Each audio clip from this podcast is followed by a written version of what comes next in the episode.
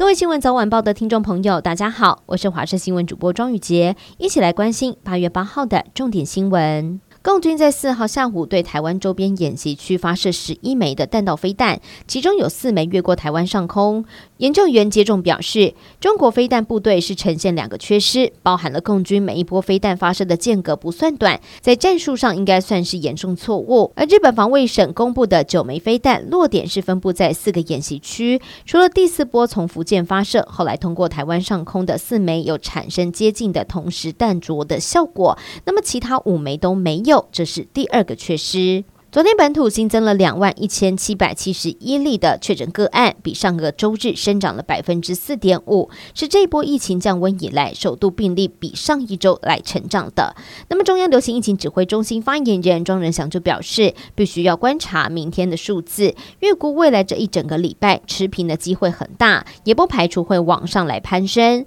专家则认为，要是上升的趋势很确定，那么 BA. 点五的疫情可能提早报到，但是也有可能。早来早结束，所以对于台湾未必是坏事。继续来关心的是南投康健生技的枪击案，唯一幸存的负责人赖敏南已经拔管可以自主呼吸，而且可以点头简单的互动，但是仍然没有办法开口说话。警方目前还没有办法侦讯，是持续派员在病房外面二十四小时的戒护，而后续会是医院评估病况，再做进一步的案情厘清。近日，台海局势陷入紧张。中国的网络媒体传出说，我国政府准备要把故宫近七十万件的国宝当中挑出九万件转到美国、日本来寻求保护。而对此，故宫博物院澄清绝无此事，请民众不要听信假讯息。另外，台湾宪法学会前理事长许庆雄在国史馆线上讲堂指出，中华民国已经由北京政府代表继承，引发争议。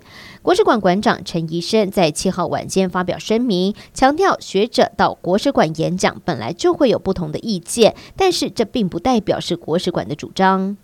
最后关心天气的消息，今天南方的雨性北移，花莲、台东跟恒春半岛不定时都会有短暂降雨，其他地方多云到晴。午后西半部地区、东北部的山区会有局部的短暂雷阵雨，而其中在中南部的山区有局部较大雨势发生的几率，午后也要留意天气的变化。而各地的高温大约是在三十三到三十五度，而其中在大台北地区、嘉义、台南、宜兰近山区以及河谷，还有花。莲纵谷会出现三十六度以上的高温，提醒大家外出的时候一定要多补充水分，做好防晒了。